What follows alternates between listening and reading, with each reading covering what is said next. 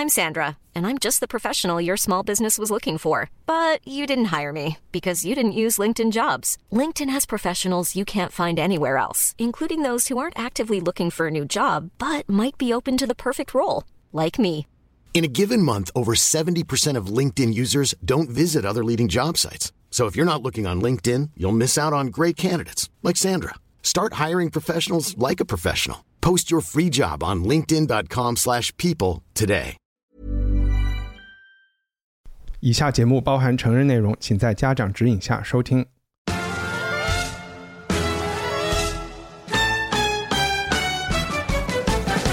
欢迎收听文化土豆，我是伊康糯米。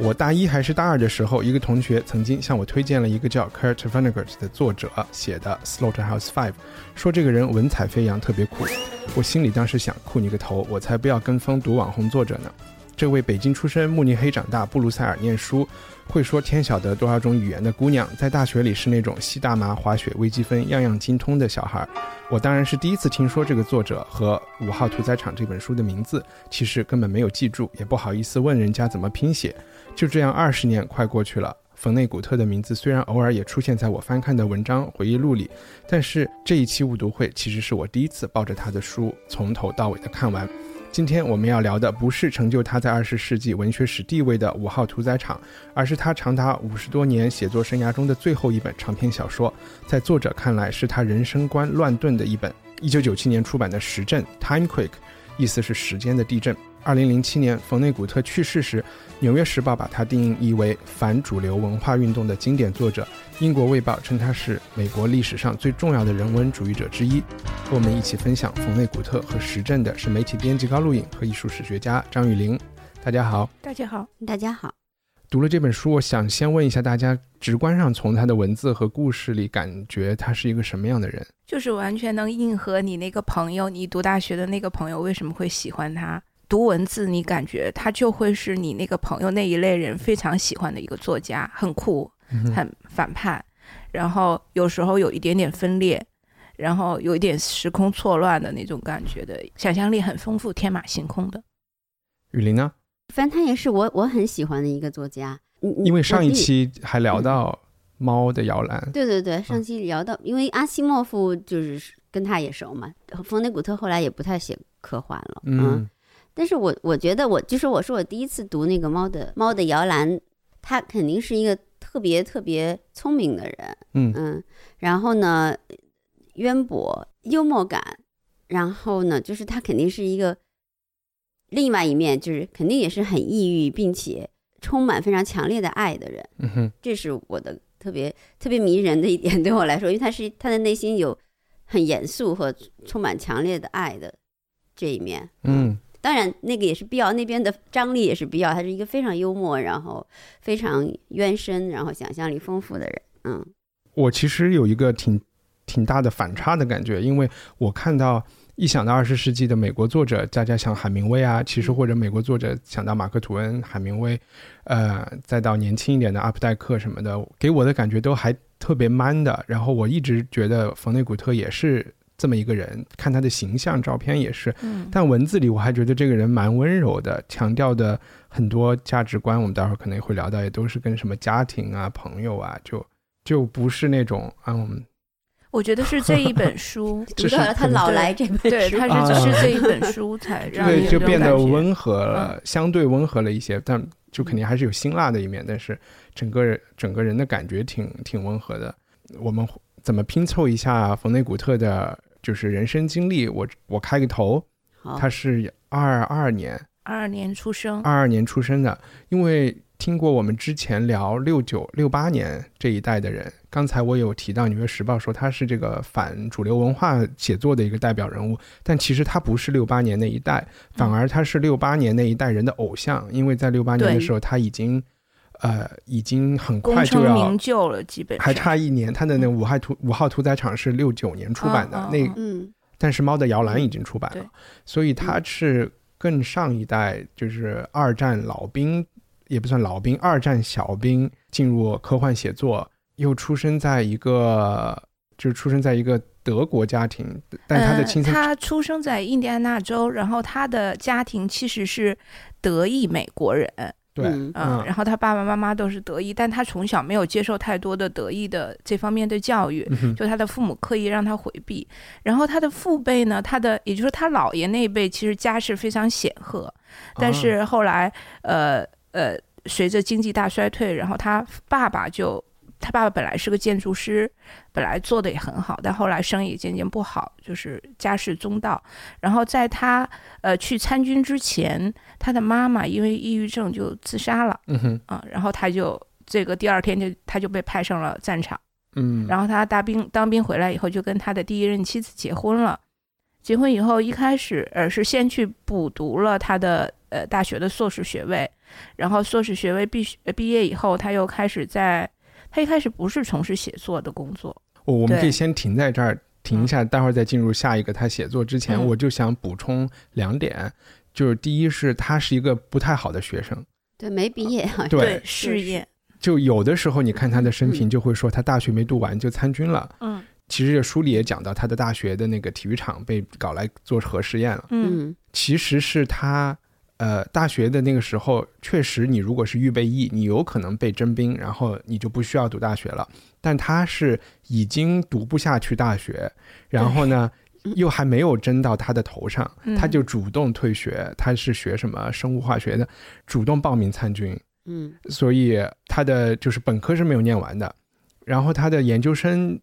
是刚才你有开始有讲他讲当兵回来以后，对嗯他去读了人类学的研究生，嗯呃也没毕业，当时也没没有毕业，对，就是他写的那个嗯论文是没有通过的。对嗯之后过了二十年，真的是他出名了以后，他把《猫的摇篮》作为毕业论文交回去，别人勉强觉得啊，好吧，那就给你一个，也不过是个硕士文凭，嗯也没有算是一个博士。另外，我想补充的就是，我们讲到他家是一个德裔的人，嗯因为五号屠宰场大家知道讲的是他二战的时候当战俘在那个城市德累斯顿，德累斯顿啊，嗯叫 Dresden 的一个德国城市。我只是觉得这里面有一这个巧合吧，就是说当地的人他去了以后，德国人把他抓了以后，一看他的名字，说啊，你叫 Vonnegut，你是一个德德国德国家庭，你为什么来打我们？嗯，然后他当时就是一脸懵逼，就是像你说的，他家里完全就是弱化德意教育，德意教育的。嗯然后他好像曾经也在什么场合说过，就我们知道有，比如说亚裔美国人有什么嗯各种裔的美西班牙裔美国人，他就说德裔美国人是最没有存在感的。然后虽然说曾经。起码在他的印第安纳州，他们每个美国美国的州曾经都有这种公投，就是说，呃，官方语言是什么？有好几个州的官方语言都曾经有可能是德文，嗯，但是可能也是因为一战、二战的原因，就是德裔在美国特别没有存在感，然后又更多的是主动的放弃了自己的家庭背景啊，或者是这种文化，去接受了可能更加呃英国的文化，这样同化的非常厉害嘛。嗯也许后来我我在想这些东西和和他的人生和他的写作有没有关系，我还没有想得太清楚，只是想补充补充这一点。嗯我觉得挺重要的，就是它增加了一种存在的荒谬感嘛。嗯就是它，那特别是跟五号屠宰场一起有关的故事，他就是经历过那个的。他被在德累斯顿，他被德国人俘虏了。德累斯顿是一个战俘营，英美的战俘营。德累斯顿一个很漂亮的中世纪小城，嗯完全没有战略重地，无非就是一些老少妇孺。我感觉，嗯哼然后有一个漂亮的中世纪小城，然后有一一群英美战俘，最后就二战很荒谬的炸炸平了这座城市，然后炸死了一大堆 英美战俘。他是唯一剩下的七个美国战俘，他们嗯藏在一个屠宰场的地下室，所以他再把他的书叫做《五号屠宰场》。，OK，嗯就整个事情异常的荒谬，等于说嗯。是英美的飞机过来把英美战俘营炸平了，嗯，然后炸了一个毫无战略意义的如画的小城，都给它那所以现在如果我们再去看德累斯顿，很少有古代的遗迹了。本来本来它是一个挺漂亮的古城，呃，现在已嗯经就是修成了。呃混凝土了。那德累斯顿还有一个重要，德累斯顿是东德的艺术学校的所在，啊嗯，所以它也有很多艺术展览，有很多艺术当代艺术的传统，OK，嗯，明白。对，所以现在也是个小城。然后刚才我们嗯是说到他回来开始写书，我们怎么再把它给继续讲下去？就是他回来开始写东西，但一开嗯始写的就是没有那么大的声望，别人也不是十分认可。其实就像雨林说的，他真正的呃声名鹊起，应该是从这个五号屠宰场开始。从此以后，他就开始了专业的写作。那之前他还有做过一些其他的工作，比如说在通用电器做一个类似于宣传部长啊，写软文，对，写软文的 公关啊这一类的工作。然后他开始专职写作以后，就。开始了冯内古特风格的一系列的作品。那关于五号屠宰场，其实还要补充一个小细节啊，这也是从五号屠宰场开始他的写作风格的一个确认，就是他当时拿到了古根海姆的一部呃一部分奖金，就是让他去写，因为他在二战的时候当兵嘛，又在战场上，就让他写跟二战相关的一个故事。他想把他的这这段经历写成故事，可是他又不知道从何下笔，就是他不知道怎么去拿捏那个写作的线索。然后他突然有一天灵机一动，想到说：“那我就推翻所有的结构性的东西，什么有关时间的线索，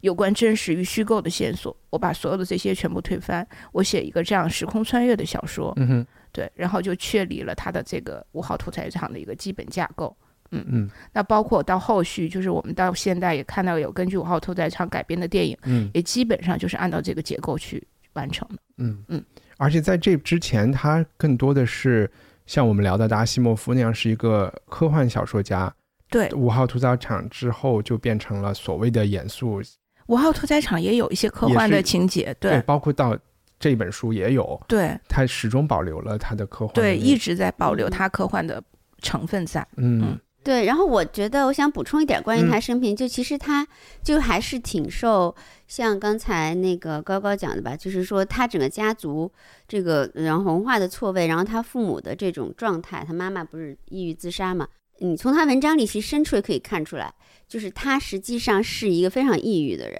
嗯嗯，是非常非常抑郁。他其实他也自杀过，就是六呃，他六十二岁的时候，八四八几年，对他就在纽约吞药，然后呢。吞吞的可能没够，被救回来了，嗯，但是他没有没有很多来讲这，就是因为抑郁，嗯，就是抑郁症自杀性行为。然后他还有一次和死神擦肩而过，是他自己抽烟睡着了，然后把自己公寓点燃了，然后也差点死掉。所以他还有好多这种挺神奇。你是怎么在他的文字里感觉到他抑郁的这个点？不是，就我觉得他讲自己讲的一句话就解释了这个，就是我印象我不知道他在哪哪个书里的了，就让我很印象性。他就说大量的笑是恐惧的表现，大量的笑，对，哈哈哈，这个，对，就大量的笑声嘛，或者大量的这不知道是具体的是。哪个词是 laughter 还是对吧？就是大量的欢乐或者什么样是恐惧的表现。而且我觉得冯内古特他一生中都有一个阴影，就是他的家族带给他的一种死亡的阴影。嗯，比如说他妈妈是抑郁自杀而死，然后他爸爸是得了癌症而死，然后他的姐姐在四十一岁的时候也得了癌症而死。他姐姐死后没多久，他的姐夫又从桥上掉下来摔摔死，然后他的哥哥。一个科学家好像就领养了他姐姐的三个孩子，对。然后他的哥哥也是一个科学家，然后也得了癌症。他的整个家族其实是命运很颠沛流离的这种感觉，所以我觉得死亡一直都像一个阴影一样在笼罩着他。那冯内古特其实他一直都在抽烟。他从很小的时候就抽烟，到八十几岁他还在抽，然后他就很得意的说：“你们不是都说吸烟会让人死亡吗？但是吸为什么他没有弄死我？”那包括我们在《实证》这本书里也可以看到，就是他对于死的那个态度非常的，呃，我觉得是暧昧。就是你说他不怕死，但是他又时时刻刻的在提到死亡这件事情。嗯嗯，他因为他内心是一个充满了，就因为如果一个。其实是缺乏快乐和缺乏爱的童年，让他其实内心有一种很强烈的对爱和归属感的渴求嘛。什么大家庭，他总是强调大家庭。他很多本小说都说大家庭才是人类的终极终极解药，终极解药就是大家庭。然后他嗯，姐姐和姐夫去世以后，他把那三个小孩都收养过来，他们家六个孩子，他那时候还没成名呢。嗯，所以说他内心有一种那种对归属感和。爱就人与人之间这种，因为家庭的爱是条件比较少的，对吧？应该这么说，就是条件很少的，就比较无私和近的爱是有渴求的。这个其实反过来，反正也是一种，他始终觉得是不够的嘛，这是这点上是没有安全感的啊。所以他是，其实他还有很多很多幽默感卓越的人都是有抑郁症的。啊，对，刚才就是雨林讲哈哈哈笑的是一种恐惧的表现，其实有点让我想到。呃，西方人在接触中国官僚的时候，特别是中国领导人的时候，往往都算算是段子，但是因为重复了很多次，就是每当特别谈判或者是交谈说了一个，就西方人说了一个特别尖锐的问题的时候，他们觉得中国的这个官僚。的第一反应都是哈哈哈哈，长笑三声，然 后来化解，就不管是这里面尴尬还是恐惧，我们也不知道了。对对对，嗯嗯，而且，哎，这是成了乱扯了。我觉得要是我家里有六个小孩的话，我肯定也抑郁。不是不是乱扯，不是乱扯，真的是那个那种压力感。就是另外的生命指望你的那种压力感是不能够对，因为在《实证》这本书里，他也他也有提到，就是说其实他的生活压力还蛮强的。他为什么去给通用电器当写软文、当公关，跟这个也是有关系的。而且我就突然想到。因为我们之前我和高高工作的时候，我们做所谓的内容营销，我们觉得自己在做一件很前沿的事情，对吧？其实这么一看，人家 五十年代很早以前，通用电器就已经有自己的这样写软文的人了，而且是他们开创了说专门去请职业记者来写，而不是靠所谓的做市场营销或者公关广告公司的人写。嗯，他们很早就开始做这件事情，然后其实也让我想到，在这篇。在时政里，他也反复提到通用嘛。然后前两天《华尔街日报》做了一个特别长的报道，讲通用电气最近几年的衰亡。中国人可能就是从杰克韦尔奇开始知道通用电气什么管理学什么特别牛逼的事情。就我有点感觉，通用电气的衰衰亡有一点印证着有点美国的衰亡。虽然美国现在有苹果有这些，因为它是爱迪爱迪生和呃摩根这个银行家办的嘛。然后。当时他们做了那么多家用电器，让美国人过了对，是美国梦的开端，感觉是。对，然后很多外国人也都是就是特别羡慕美国人有吸尘器、有洗衣机，而且是在那么早的时候就有。对，就是这些家用电器，在冯内古特看来，好像对美国的文化的衰亡也是起了挺关键作用的。他觉得后来大家看电视了以后，作者作家就没有就挣不到钱了嘛？他大概有提到这个事情。他觉得所有的现代文明的呃电器，对电器所带来的现代文明，都是让人类变得越来越愚蠢。对，其实我是从这一点觉得他有一点抑郁，我觉得有点夸张啊。就是作为我现在坐在 iPad 前面 录音的人，我觉得有一点夸张。但反而是另外一件事情，很多人都会觉得，就会假设他是因为。目睹，其实他没有目睹那个特莱斯顿的轰炸，因为他在地下室里面，他是目睹了轰炸后的情况。我听过他的一个演讲，他说二战他很开心，呃，因为他是一个辍学的人，主动去参军的。而且他说他自己还是一个神枪手，他都是有点 ironic 这个，你觉得是吗？我觉得是的，呃，他不，他他他肯定不会正面的表达这个二战很开心这件事。他就说他不是这个意思，反正他的原话是 ironic，他的原话就是说，呃，任何一个年轻人在战场上，特别我觉得美国人参军。加入二战和比如说欧洲人是不太一样的，和中国人也不一样，对他们拿着 最先进的东西，他们攻击哪儿之前都可以先空袭一番，就 可能那感觉还是稍微有一点不一样。然后他就说，特莱斯顿对他来说有震撼到他，但并不是就是影响他一生的一种什么观念的一个事件。嗯，他觉得对他来说冲击最大的其实是广岛。对那个炸弹的爆炸，原子弹的爆炸，反复的写这个这件事情对他的冲击力，呃，对，我觉得是要远比他在特雷斯顿的那段经历更让他，嗯，对他的影响或者震撼和对他未来对所谓现代文明和现代科技的那种感觉。因为原子弹可能核能可能扩大到整个对文明的思索了，确实是，是一个全球，就是可这个这个量级可能是一个到了文明级别的。而且确实，当你去思考这个这类问题的时候，就是我们都是二十世纪末才出生的嘛，就是真的活活过了二十世纪的人，好难不抑郁。很难很难，就是对我觉得经历过二战的人和我们虽然现在没有经历，但是看了很多文献或者看了很多作文艺作品，那种感觉是完全不一样。经历战争的人，你可能会在战争当时当下有会有一些让你觉得美好或好玩的一些东西，但它更多的是那种你后怕式的那种恐惧和无处不在的那种细节式的就是恐怖的东西。嗯嗯，但是不排除这其中肯定有一些小美好的一些其他的回忆。可是我们可能我们知道啊，战争很残酷，但是我们永远没有亲眼看到它的残酷性是什么样子的。对，嗯，是的，就是战争，我就觉得为什么我每我每次想起。就是虽然一战、二战史都是老老掉牙的，但是我每次要仔细去细想它，我还是觉得不可思议。嗯，就完全不可思，就是不可思议，只能是这样形容。因为，因为，嗯，而且经历过那样的人，不知道怎么会对人还有信心，就是就是人类的自相屠杀到了，尤其是我觉得我们中国的教育就必须抑郁，对于战争的残酷性一直都没有给予特别直面的。表现和表达，我对于战争最残酷的记忆，其实是来自于去年看的那个《血战钢锯岭》。嗯，我是看了那个电影才知道战争有到底有多可怕。但那个导演他的长处在，他一般表现战，各个导演不一样嘛。那个导演就好像我我听说，就是他都是表现的特别实，就是你的你的感，你你就像其中一个士兵一样，你就想说，你就感觉像一个士兵，就那种你像一个战争，就是 VR 电 VR 体验片一样，就是你就感觉那个速度，因为在其他的电影里，很多战场他必须要放慢各方的速度，要不然体现不了这个人物在交打就表流感情啊什么什么。但是呢，那个他他的速度基本上是等速的，就子弹嗖一下。然后那个声音插过你的衣服，破了你的衣服，再进入你的肉体，那个声音也特别是。他甚至每一个伤口的表达都特别的可怕。对，对的，对的，对的，像河马一样。对，我想说，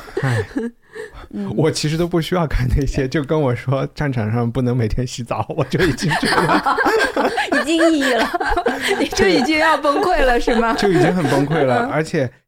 不是有很多那种我们现在还在世的一些记者是美国记者，他是就是去报道过越战的嘛。然后有有时候看他们写的回忆录，我就会觉得特别特别荒谬。世界大战的时候，还有一种全世界人都在受受害受难嘛。然后现在的这种局部战争，然后而且是那种力量非常悬殊的局部战争，这些美国记者，你知道他们都是每个周末或者是每个月有两两个周末，起码是可以。飞走的，就是离开越战战场，然后他们都是去当时的报业还是很有钱的嘛，全都是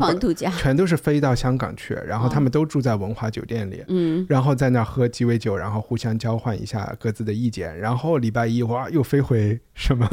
战争胡志明市去看，就是又去报道那种野战，你还是觉得。我就作为记者，我没有经历过这么这么大的反差，我都往往会觉得这种反差会让我受不了，我甚至不会愿意周末去香港。所以那一代人都是因为那么久没有洗澡，我怀疑。所以我会有点想念文化酒店。对，所以回到你刚刚最早提出的说，为什么那一代的作家都给人一种硬汉式的感觉？我觉得就像你刚刚说的，从战场上回来，然后去文化酒店喝海明威，对，喝个酒，然后再回到战场上，这真的就是只有硬汉才能做出来的事情，要有一颗大心脏的人才能够。对对对。啊，你说的还真是啊。呃，那我们进入，其实刚才讲到核啊、战争啊这些还挺扣题的，因为这本书的开始就是一些呃这样的描述。因为这本书是章节体的，每一章其实蛮像一个短篇故事。是不是稍微讲一下它的啊？对，我们讲一讲，至少讲讲它的无结构性，要不然 对对这个无结构，其实发生了一个，我买了这个书的中文版，然后寄给了高高和和雨林，然后我自己在 Kindle 上看的英文版。然后我看了大概十个章节以后，我就在群里问，我就说我是不是看，我就觉得我看错书了。我说这个人什么意思啊？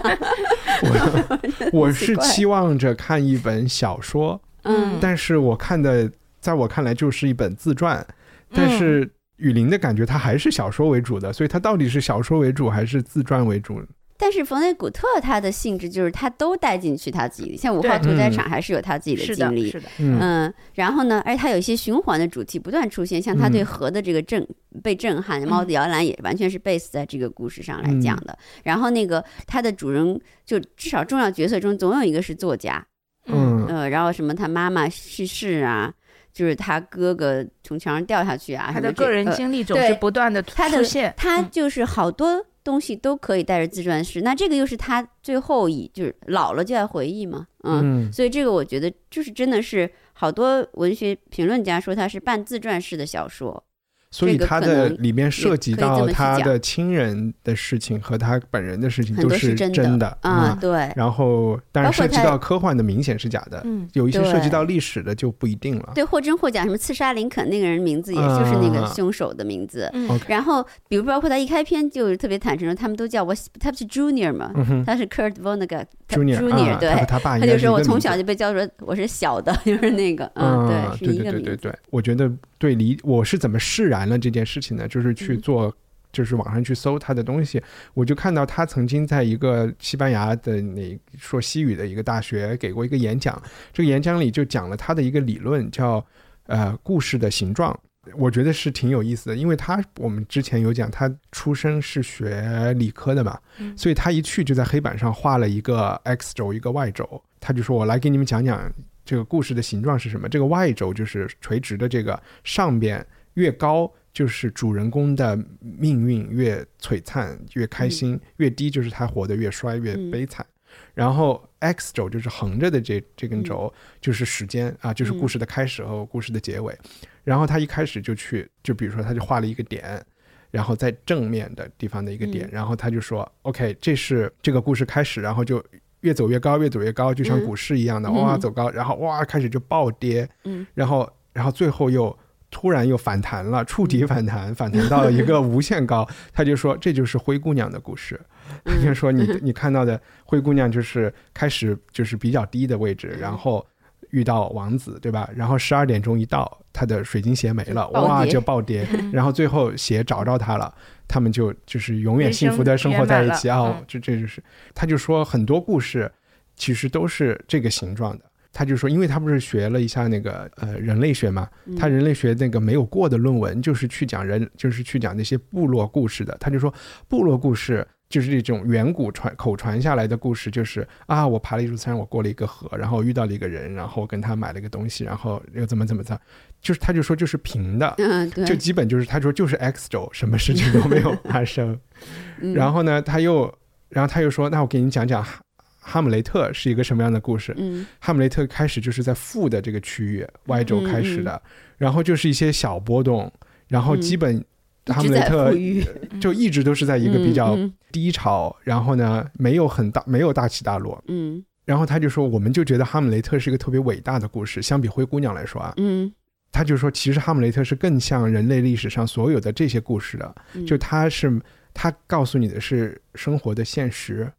呃，他没有跟你说有他的解决方案，对，他就说 人是。你怎么知道？就说我们其实不能判断你遇到了王子，这就是一个好事儿，或者你你的水晶鞋不见了，这就是一个坏事儿。嗯，就人类的那个目的局限性，你是看不到这些的。嗯，所以其实我们就是在一个比较平的一个波段里，有好有坏，有好有坏，你自己其实也看不清楚。他就说这是他的一个故事观吧。然后另外一个人又做了一个视频，基于这个，他就讲。其实冯内古特的故事也是这样的，他就是围绕着 X 轴在这么乱晃，只不过呢，他连时间都不相信，所以他是这么哇，就是根本都不是朝一个，就是那个线是一团。所以就是有人会把冯内古特当成呃后现代主义文学的一种代表，就是这类文学文学通常都有一个特点，就比如说时间的不确定性，人物的不确定性，语言表达的不确定性。然后创作方式的不确定性，就它呃所谓创作方式，就它里面又有呃科幻的色彩，又有事实的部分，有的时候还有书信，有的时候还有诗歌，那可能发展到现在还有一些多媒体的东西加入进去，那所有的这些杂糅在一起，其实我是后来看了所呃所谓对后对后现代主义文学的这部分解释以后，我再反过头来想《时政》这本小说。我就觉得哦，是我一开始设想的那种打开方式是错的。嗯，我想的也是跟一帆一样，我觉得这是一本小说，就是跟我们以前看的所有乌都会的小说一样，它有一个呃主人公，然后他有一段经历。那其实这本书它不太是这样子的，所以我看到中部以后，我就觉得后来我就释然了，就我不用这些去要求这本小说，我就把它当成我可能打开报纸。看到一个作家的专栏，然后他写了一个豆腐块儿，他表达表达了他的一个主题。那这本小说也是一样，它每一章基本上都有一个核心的主题要表达。但它比较巧妙的就是，它内在有逻辑的关系，是有逻辑联系的。我就想抽取，比如说这本小说的一二三章，然后大家可以看到它，比如说它的写作方式和主题是是什么样子的。它第一章就是从他的家庭开始开始讲，他介绍了他的，他有六个小孩儿，介绍了他的妈妈、他的妹妹，然后有什么。还出现的这些人有披头士乐队，有马克吐温，有一战耶稣，然后这些主题都出来。但是我最后看完了以后，我就觉得死亡是第一章对我来说是一个主题。他讲了他他妈自杀，对吧？然后他姐姐也死了。然后它里面提到的，他想表达的是，地球上所有的人其实是有一种暗暗的想死的一种状态。对他的意思，就像你刚刚说的，其实我们都活在富裕，对，我们其实我们的现实生活可能是在负领域的，根本没有什么一飞冲天啊什么那种。然后他就说，小到比如说他他的亲人要自杀，然后大到他觉得整个这个社会在创造这些战争机器，然后一战。在他看来，就是一个人类文明的一个自杀的一个举动，他的这个重点就落在落在死亡，特别逗，就是讲他爸开车被警察抓了，哎，不是开车被警察抓了，是他爸违章，哦，违章，对，违着闯红灯被警察抓了，然后警察就发现他爸二十几年都没有驾照，然后他爸对警察就说：“那你就你就开枪打我呗。”然后就他也觉得这是一个想死的一个蛛丝马迹吧，啊，有有点这个感觉，然后他后来又。突然又跳到一个黑人爵士乐音乐家，然后那他就说那个人表演的时候，就是弹钢琴弹的特别嗨的时候，就会对下面的听众说：“我现在特别幸福，你们谁开枪把我现在打死，好像是最好的。”那就是说，不管你这个都算这个人不再富裕了，在正欲在开心的时候，他还是希望在这个时候就死。到第二章的时候，因为他提到了第一战，第二章他就开始讲二战，讲广岛。呃，讲冷战，讲核武器。第二章我看完以后就觉得荒诞是一个关键词。他就开始说，给大家讲一个俄国的科学家。但是他开始好像是不是从他大学二战的时候，他的芝加哥大学的体育场被用来做核武器实验，然后一又引申到后来原子弹吧。他又说，苏联有个中子弹科学家，最后还得了诺贝尔和平奖。他觉得这是一个特别荒诞的事情，而且他的。老婆，他的老婆妻子是一个儿科医生，他觉得难道不是任何一个儿科医生都更加应该得诺贝尔和平奖吗？然后他和这个和平奖的得主有一点个人关系，嗯，对，讲了这么一个故事，就让你觉得特别荒诞，他就觉得这个世界都是荒诞的。到第三章就开始讲二战的，因为之前提到了核武器，提到广岛，他就他就开始讲了一个虚构的故事，这个时候就好像是从自传和回忆录进入了。虚构进入了小说的领域。他讲的这个故事呢，就是有一个叫 Joy Pride 的一个一个轰炸机，他当时是要去轰炸第三个日本的城市，在广岛和长崎之后轰炸横滨。他就讲这个飞行员在飞到去炸横滨的路上呢，就突然就觉得好像这事儿不对，神性降临了，他觉得自己是一个小神。他是觉得他妈不会赞同这件事情。他本来去炸，他是觉得他还用他妈的名字。命名了他的这个轰炸机，希望就是母亲能够为他自豪嘛。后来他也觉得他母亲不会赞成他一次成为历史上以瞬间杀人最多的儿子，对吧？然后他就没有投这个弹，然后回来就上军事法庭了。就是这么一个有一点科，这其实这个故事还不太算，不算科幻，不不算科幻，虚构，是一个虚构故事，超现实的，超现实。对对对，嗯，在军事法庭里。呃，所有的人都哄堂大笑，是因为他飞机飞回来的时候，美军基地这个虚构的美军基地，所有的人都吓尿了，嗯，对吧？因为这个没有投核武器的这个飞机现在要降落，有可能会出现什么问题？然后就在这个军事法庭上就发生了地震，然后所有这个军事基地在一个岛上就都被以及这个核武器就都一起被吞吞到地下去了。其实我就分享一下这一二三章，就是。讲一下他是怎么能够在自传和虚构之间调换他的位置，然后只是我没有表达出他的那种幽默感，但是通过情节，也许你能体会到他的那种荒诞感是能够体会到。嗯嗯，而且虚实之间的这种转接非常的自然，让你一开始读你有点分不太清楚这到底是真的还是假的。对，然后非常跳脱，嗯，然后又像一帆说的语言特别幽默，就挺好玩的。你会忍不住希望去。就是它里面讲的这些小故事，都是通过一个他屡次在他小说中出现的一个科幻作家的口吻，他都是在说啊，我的朋友这个科幻作家，呃，叫 Kilgore Trout 这个人，他写了什么什么什么，你都忍不住其实想去读那个原文，就比如说这个轰炸要轰炸横滨这个故事，蛮想去去读。对，比如说他一开始就说到说在实证一里，呃，特劳特写到什么什么。然后你会想，哎，是不是真的在《实证》这本小说之前还有个？哎，我也就是看在的 时候，对。但其实没有。嗯哼，对对对。但我觉得还是要大概讲一下，比如说小说为什么叫《时政》，它里面有个大的设定是说，呃，地球呃宇宙一直在不断的扩张扩张在膨胀，然后突然有一天他觉得厌烦了，或者说他有点迷惑了，说我这样一直膨胀，就他有点迷糊了，然后他这个宇宙有点迷糊，宇宙迷迷糊了，然后他就收缩了一下，就他这一收缩，时光就倒流了十年，所有的一切是不是宇宙其实开始想直接收缩回大爆炸重来一次，但是。反正不收缩了一下下以后就改主意了，嗯，然后他又开始重新膨胀，对。对，这一收缩就收缩了十年，十年时光倒流，是一个这样的大的故事设定。然后里面有两个人物，一个是我，另外一个是这个虚构的叫特劳特，他也是一个小说家，嗯，然后就我和特劳特之间就这样来回切换。成功的科幻小说家，有点像他自己的自嘲，有点像一个流流浪汉一样，每天呃写完了小说就把他撕的粉碎扔到垃圾桶里面去，这样的一个人。对，这是一个大的故事设定。然后他其实对时政还有一个解释，他就是说，其实所有的舞台剧、话剧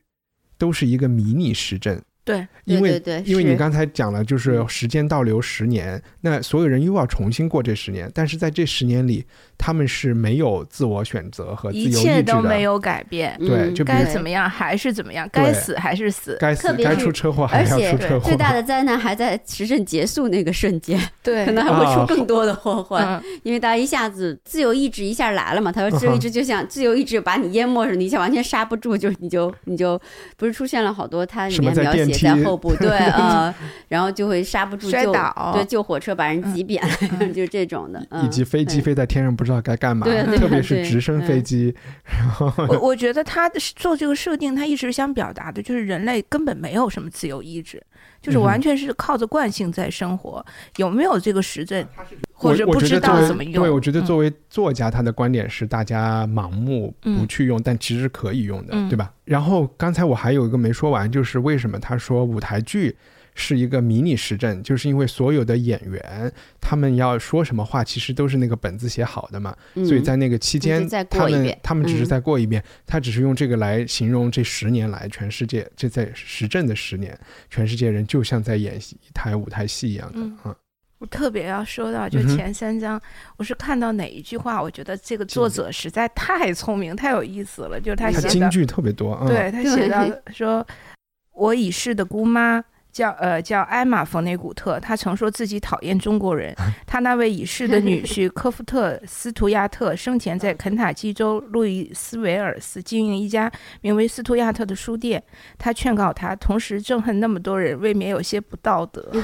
就我这句话，就一下想到在网上有那么多人说。恨日本人啊，就 就很想把这句话写给他们。同时恨那么多人，未免有点不太道德。我我在这前面里面有一个京剧记忆很清楚，就是他在讲原子弹炸了广岛之后炸长崎的时候，因为他就说在他看来，就是原子弹炸长崎是二十世纪最可怕和最不可理喻的一件事情。我当时还反映了一下为什么，那其实就是广岛这一炸已经证明啊，你是老大，对吧？你是老大，我们我们马上投降。嗯。他还要再去炸一次长崎，这个他就说，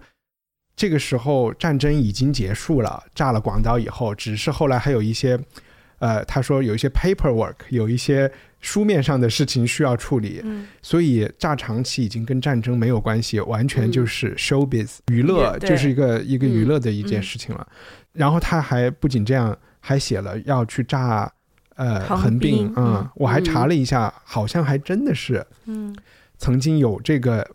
不管是不是炸横滨，是曾经还写了四个城市出来，就是说要接着炸，如果不投降的话要接着炸，因为那个时候美国是有三个原子弹，那两个已经做好了，第三个就是马上就要做好。然后当时他们有的材料应该是可以做多达二十个原子弹，大约每个月能做三粒出来。他们的计划是，日本不投降，他们就每个月炸三个城市，哇，这么炸下去。只不过日本人就是反应过来了嘛，就肯定把整个东亚都炸平。对呀，对。然后，但是他们当时为什么不去炸东京？或者有人说长崎，也不是长崎，呃，横滨也不太可能呢，因为横滨是东京湾的一个港口城市嘛，就是美国人登陆是需要那儿的，把那儿的基础设施炸掉是不合适的。反而他们当时是准备对东京使用毒气，嗯，然后。不幸中的万幸是，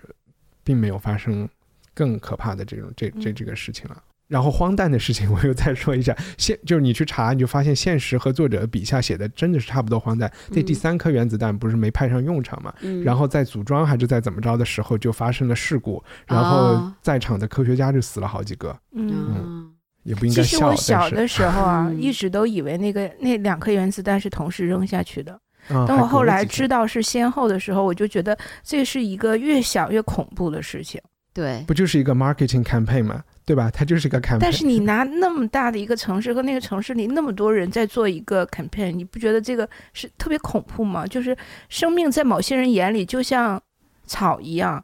那个时候就是已经叫杀红了眼吧？我觉得就是。对，我就在想，美国人到底是有多恨日本人啊？他们珍珠港可能是他们觉得美美国人是非常傲慢的，呃，那个时候就觉得自己是最强的嘛。而且他们同时也很自私，我再多说一句，啊因为他们很自私，就是没没惹到他们，他们绝不出手，就出于世世界秩序或什么什么，他们绝不那什么。嗯，是。然后有人问过，在回忆录里，就是讲，就是当时应该是炸扔炸弹的是杜鲁门嘛？杜鲁门扔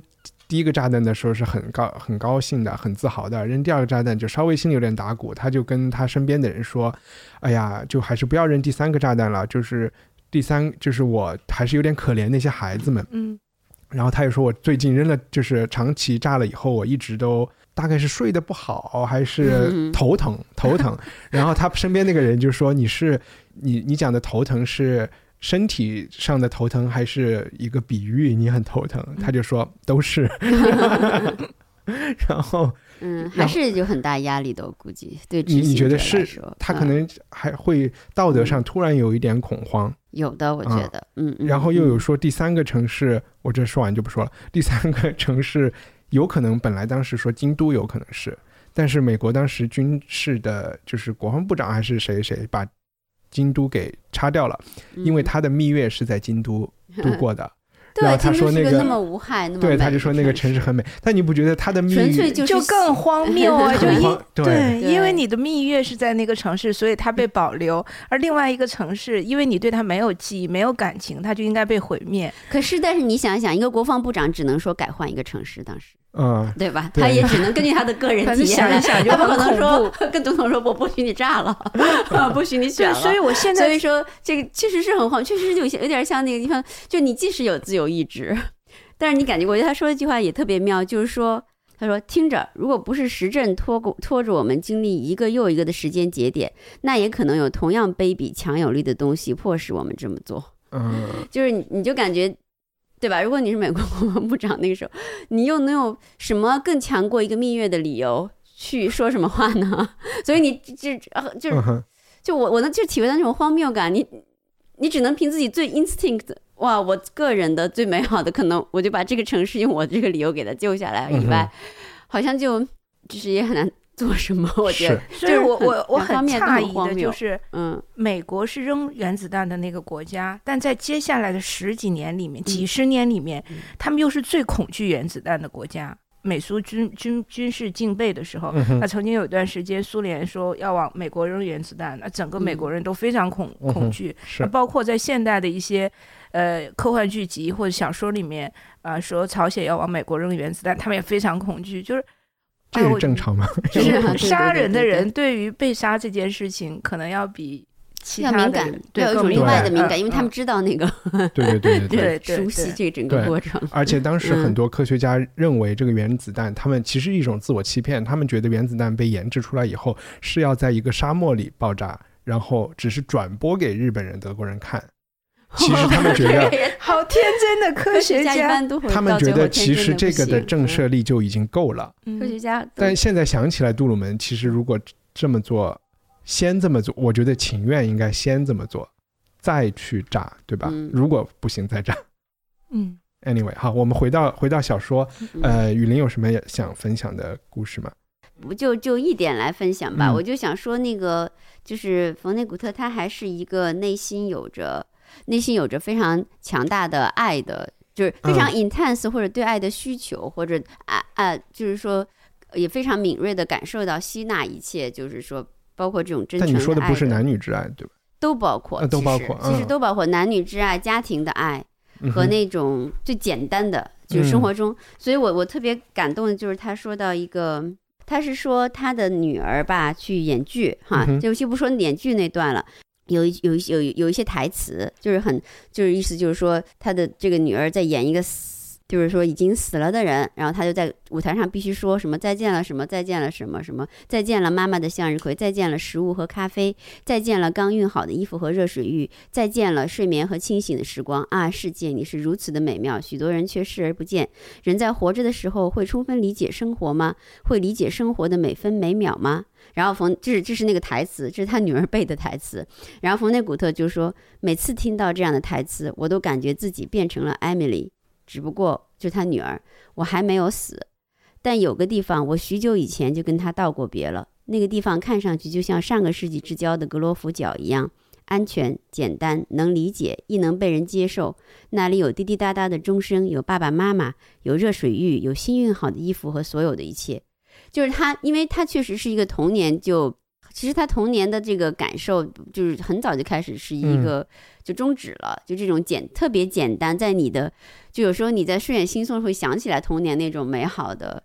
就像我，就是我老睡在外婆的一个大凉席上，就是很老的凉席，然后醒来看的大蚊帐，然后那个外婆就起得很早的，早上就清扫干干净净，然后有稀饭呐什么的，榨菜嘛，反正就是那些油条啊在桌上那种感觉，就是说他内心永远对这个东西有一种就是非常高强度的敏感吧。我在在在念，可是我我我在读这一段啊，包括后面有很多。时候，我都会感觉到冯内古特在这个时段写这本小说的情绪。我我想象是这样，就是他是一个已经活了八十几岁的老人，他已经活得非常不耐烦了，而且他觉得这个世界就像一坨屎一样，没有什么可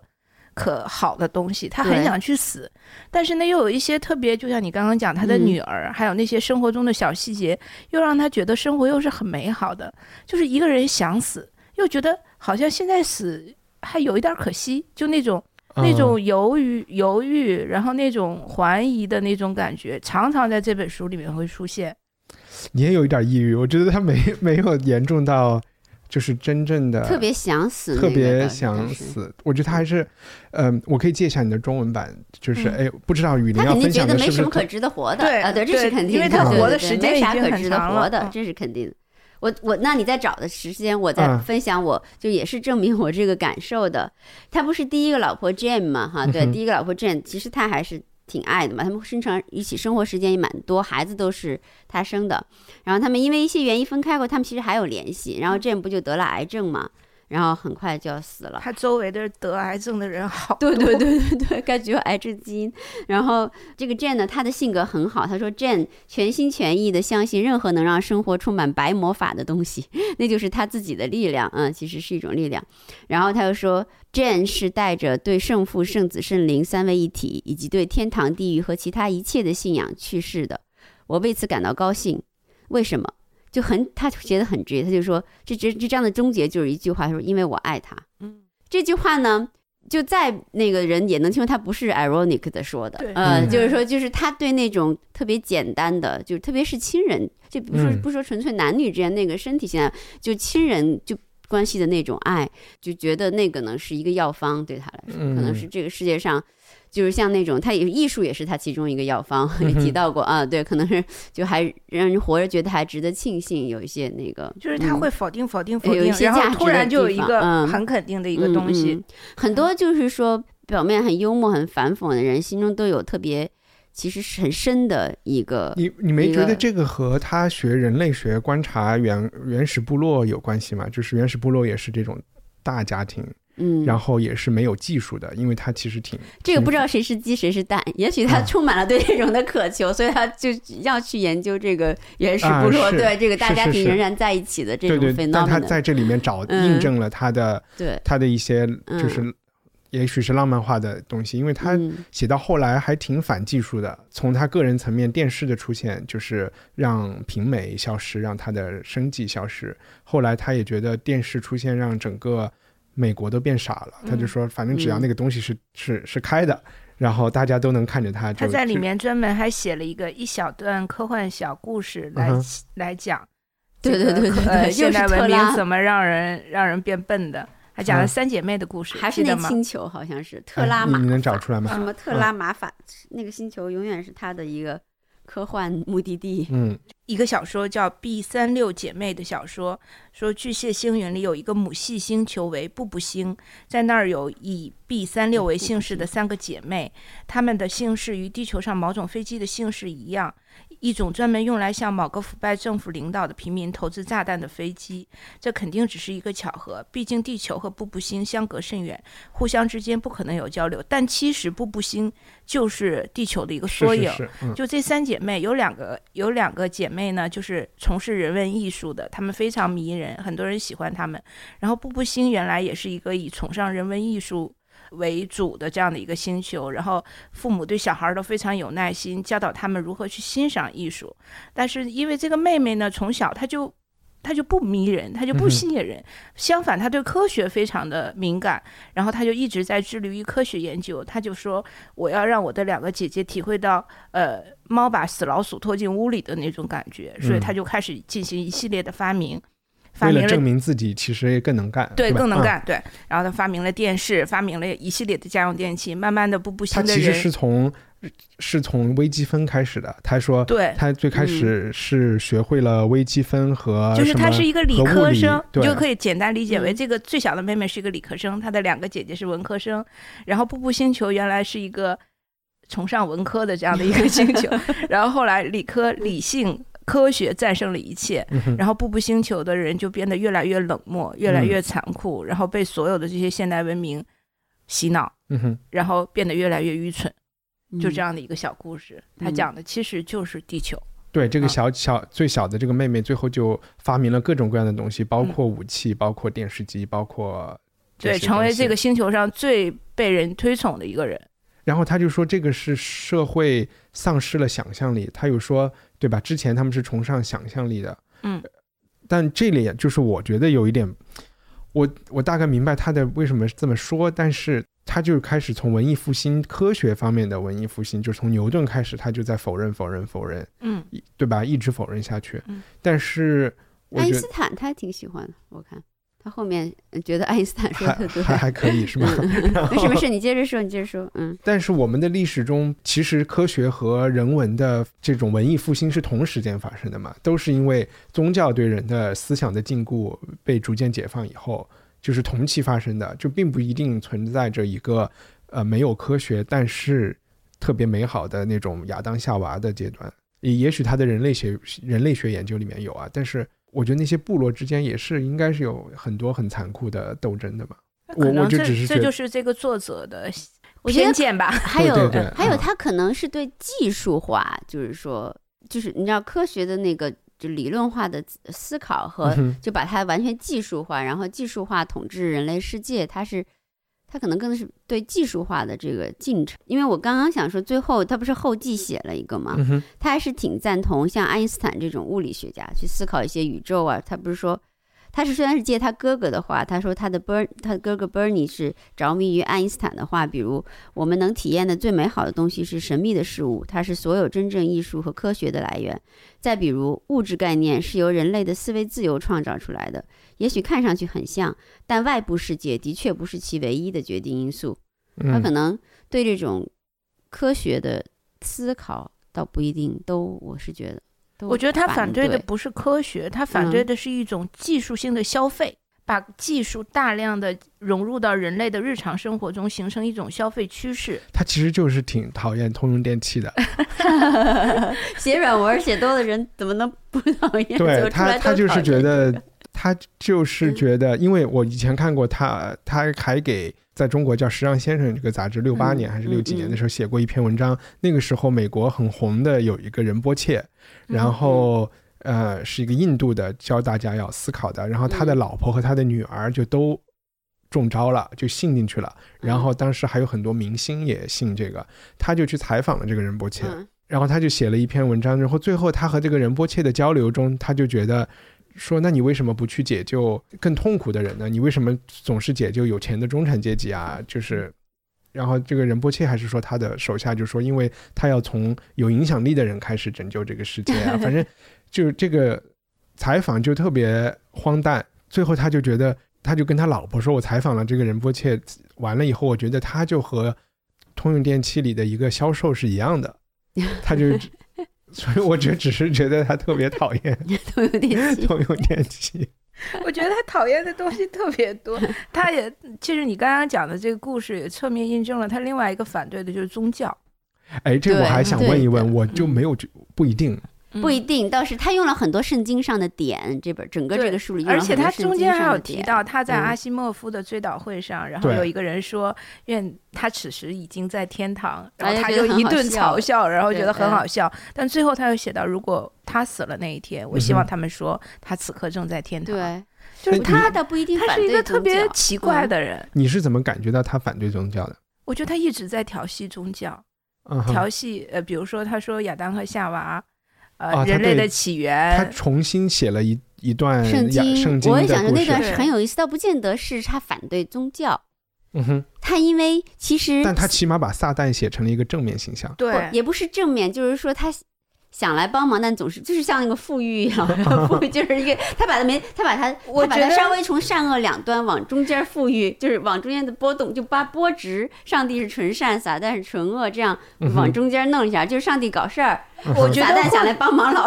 老或者说就是这他个意思。不是反对，他是一直嗯在调戏。因为他比如说举个例子，他说亚当夏娃在这个伊甸园里活得很闷，就是一切都很好，但是也很闷。他们是跟撒旦说还是跟上帝说？跟上帝说，说如果我们能死就好了，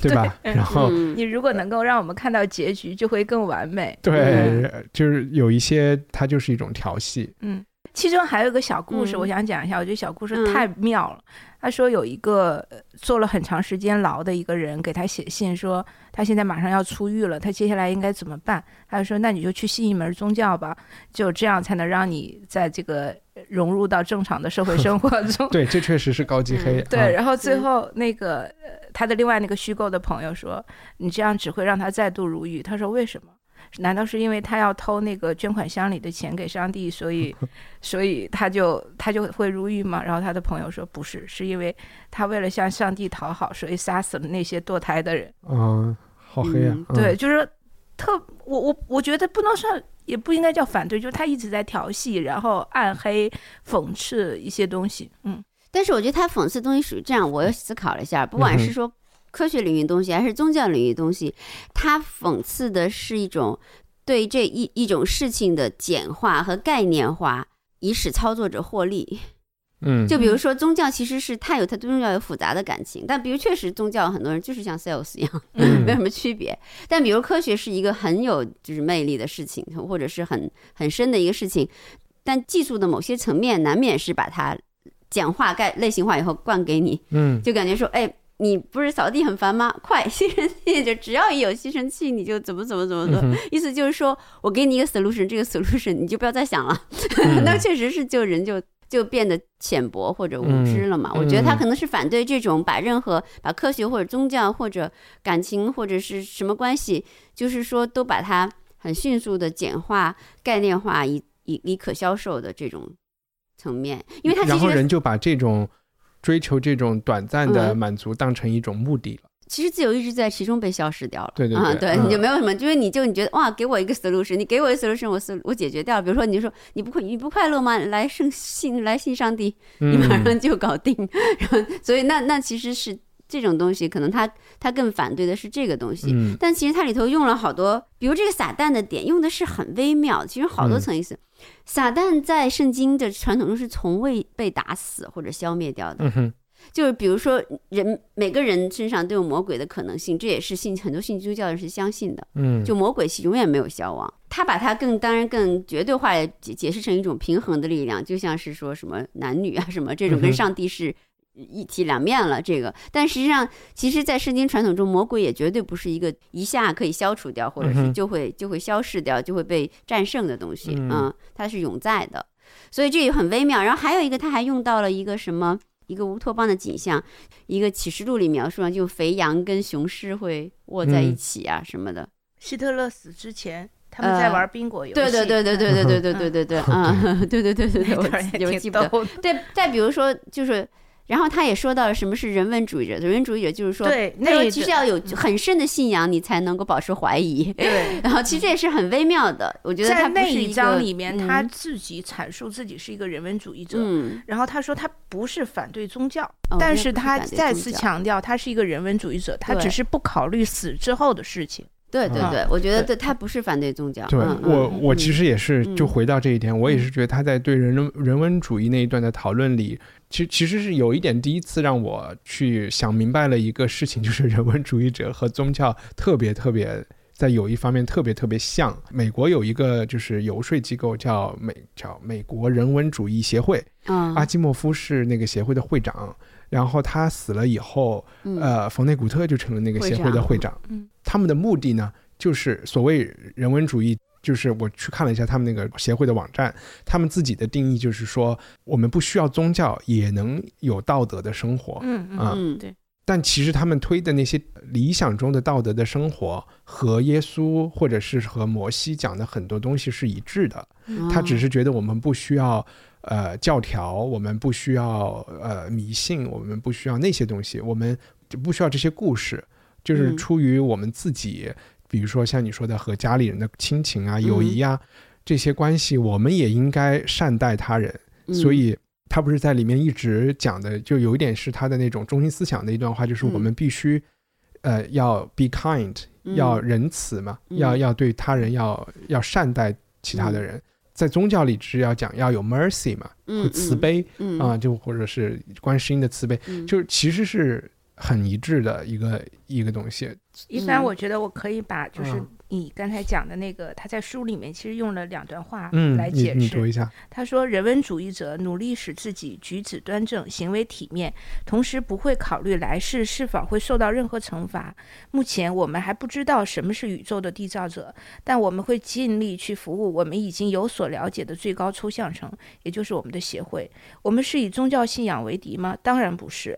然后他这就中间是有一段啊，他说我从未信仰过宗教，因为把我抚养长大的人既风趣又品行端正，他们跟托马斯杰斐逊和本杰明富兰克林一样，不会全然相信传教士的言语。不过我知道伯尼已经失去了某种重要且体面的东西，伯尼是他的一个好朋友，所以我觉得这这两段话就。表达了他所有的意思，就是他强调自己是一个人文主义者。然后就像一帆说的，人文主主义者不需要通过信仰来让自己成为一个正直的人和高尚的人。对，这么一个观点。虽然说他是反主流文化什么，但是我总，比如说他反核反这些，确实和那些游走在街上六八年街上的年轻人一样，他是反越战的，反什么？但是他的落脚点，美美的落脚点，又和神父说的话都差不多。我就还是有一点感觉，觉得他还是一个很保守的人，可能也没有什么错，只是我不太习惯这么一个，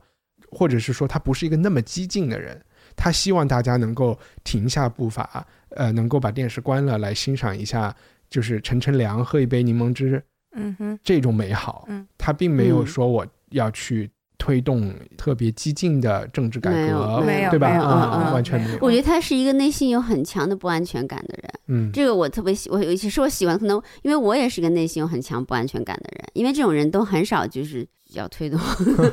政治改革。对，但是呢，可以用保守来。对，至少是就是那些就是最基本的童年缺失的价值，一直是他的纠结的地方。嗯，就他说他早就告过别了，那些地方就是其实是他心里一直想的。还有，甚至甚至文这个书的结尾也是这样说的，就是他哥哥死了嘛，我是家中的老幺，现在我再也不能在谁面前表现自己了。嗯，就是其实还是他对那个大家庭家人的一种稳定感和那个就是那些时那种时空的状态是还是很嗯。很迷恋的，我觉得是他的，反正 complex 吧，就是反正。那你觉得你自己的不安全感是是因为小时候来北京的那种？嗯，也不，不我就我没有对自己做过心理，我觉得那个别人做的，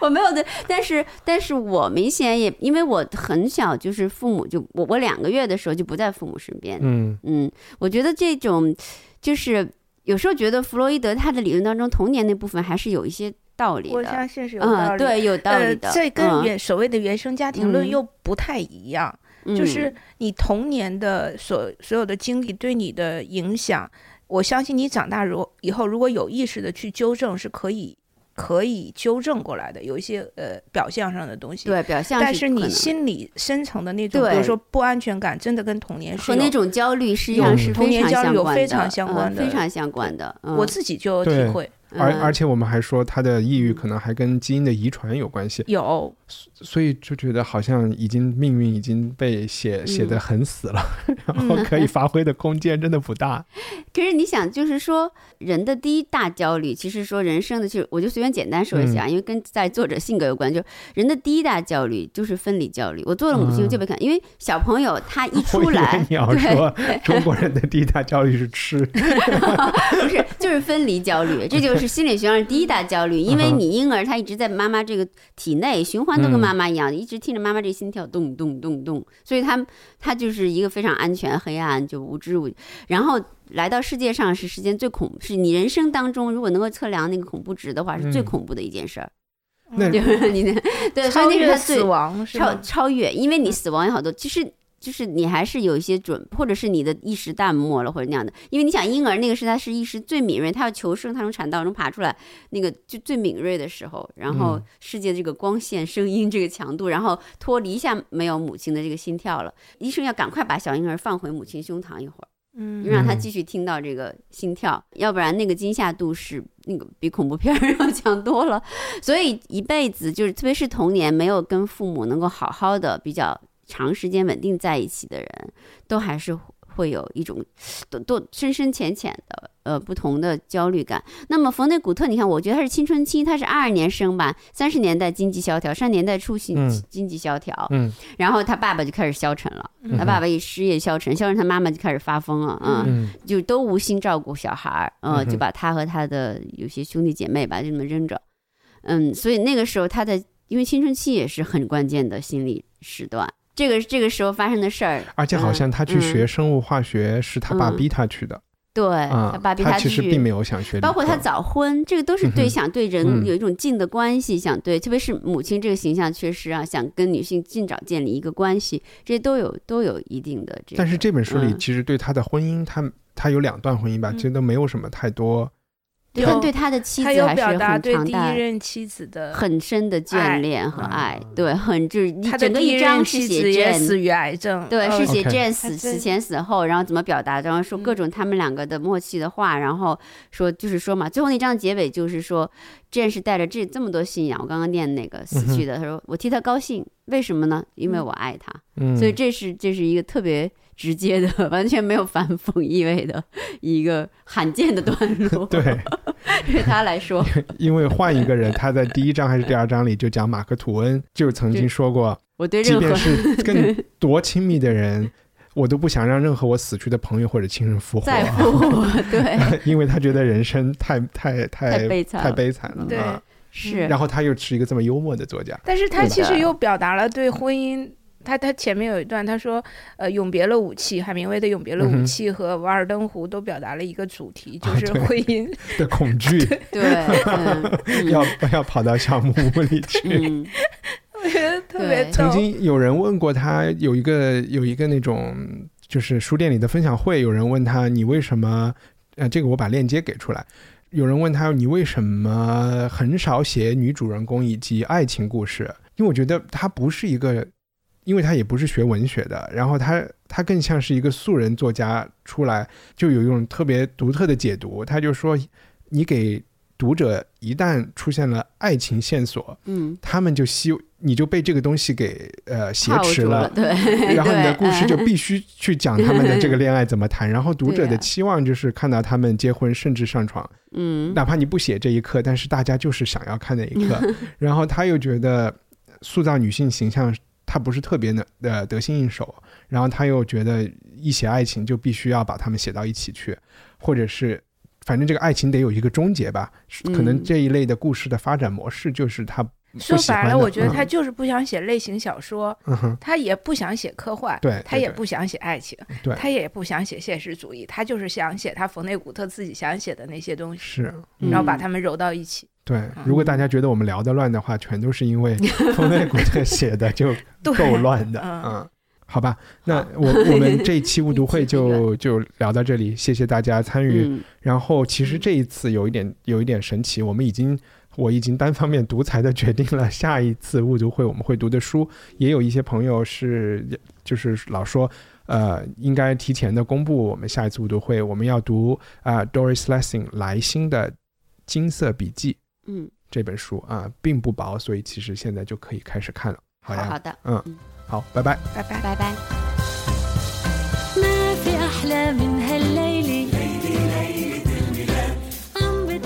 感谢收听这期物图会，会员周末能收到这期节目的彩蛋内容，大约十五分钟的时间，聊到诺贝尔奖是否欠冯内古特，又不知道怎么扯到了张爱玲。反正只要你在十二月三十一日前加入会员，不仅能收到通讯，还可能在二零一九年的第一天抽到两台亚马逊 Kindle 电子书中的一台。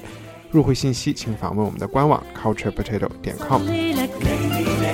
对了，你现在听到的是阿拉伯语的圣诞歌。